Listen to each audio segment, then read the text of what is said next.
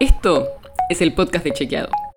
Un espacio en el que de lunes a viernes vamos a compartir con vos alguno de nuestros chequeos para que sepas qué de lo que se dijo o escuchaste es verdadero o falso. También vamos a presentarte las verificaciones que hacemos de las desinformaciones que andan circulando por ahí y vamos a traerte datos y contexto para que entiendas mejor las noticias. Soy Olivia Sor. Hoy vamos a hablar de la ley de aborto. La ley que se aprobó a fines del año pasado y que hizo que hoy en la Argentina sea legal interrumpir un embarazo hasta la semana 14. Y, en algunos casos específicos, después de eso, si hay riesgo para la mujer, por ejemplo, o si el embarazo fue resultado de una violación, que es como era antes de esta ley.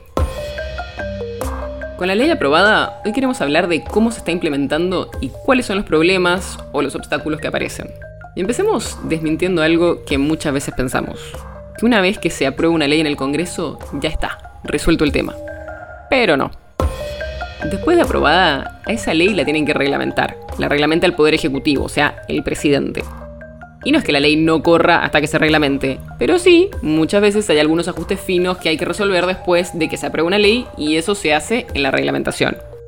En el caso del aborto, por ejemplo, hay una parte de la ley que tiene que ser reglamentada, que es la parte que tiene que ver con los objetores de conciencia. ¿Te acordás de esa discusión? Los objetores de conciencia son los profesionales que por cuestiones personales, muchas veces vinculadas a su religión, no practican aborto. Y eso ellos lo tienen que informar. Porque si una mujer va a hacerse un aborto a un hospital o a la institución que vaya, esa institución se tiene que asegurar de que haya profesionales que sí están dispuestos a hacerlo. Y la forma en la que se va a registrar eso no está definida en la ley y está a la espera de la reglamentación. Eso no quiere decir que hoy no puedan hacerse abortos. Con la aprobación de la ley ya es legal interrumpir un embarazo hasta la semana 14 o después de eso en los casos específicos. Aunque hay varios grupos que han tratado de pararlo.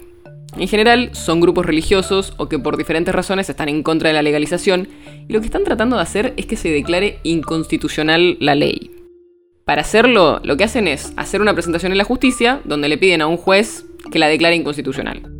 Se hicieron presentaciones en varias provincias, en Salta, en Chaco, en Corrientes, en Córdoba, en Santa Fe y en Entre Ríos. Y hasta ahora estas presentaciones no llegaron muy lejos, fueron desestimadas por la justicia.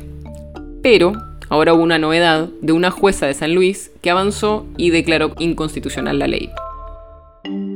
Por supuesto, esto no se va a quedar acá y va a seguir la discusión y ya hay organismos que lo están siguiendo y probablemente haya varios pasos intermedios y al final del camino es la Corte Suprema la que va a terminar definiendo en este tema.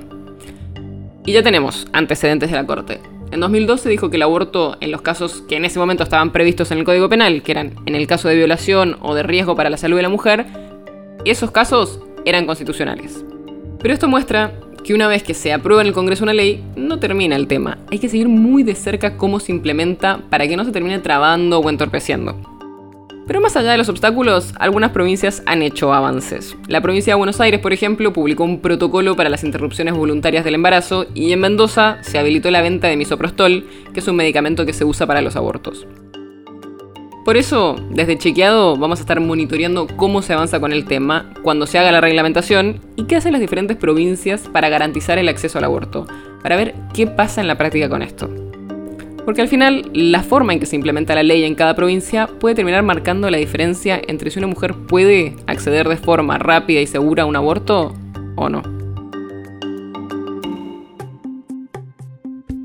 El podcast de Chequeado es un podcast original de Chequeado, producido en colaboración con Posta.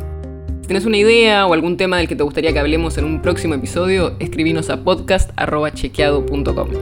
Y si te gustó este episodio, Seguinos en Spotify o en tu app de podcast favorita y recomendanos a tus amigos. Si quieres más información sobre esto o sobre otros temas, entra a chequeado.com o súmate a nuestras redes. Soy Olivia Sor. Hasta mañana.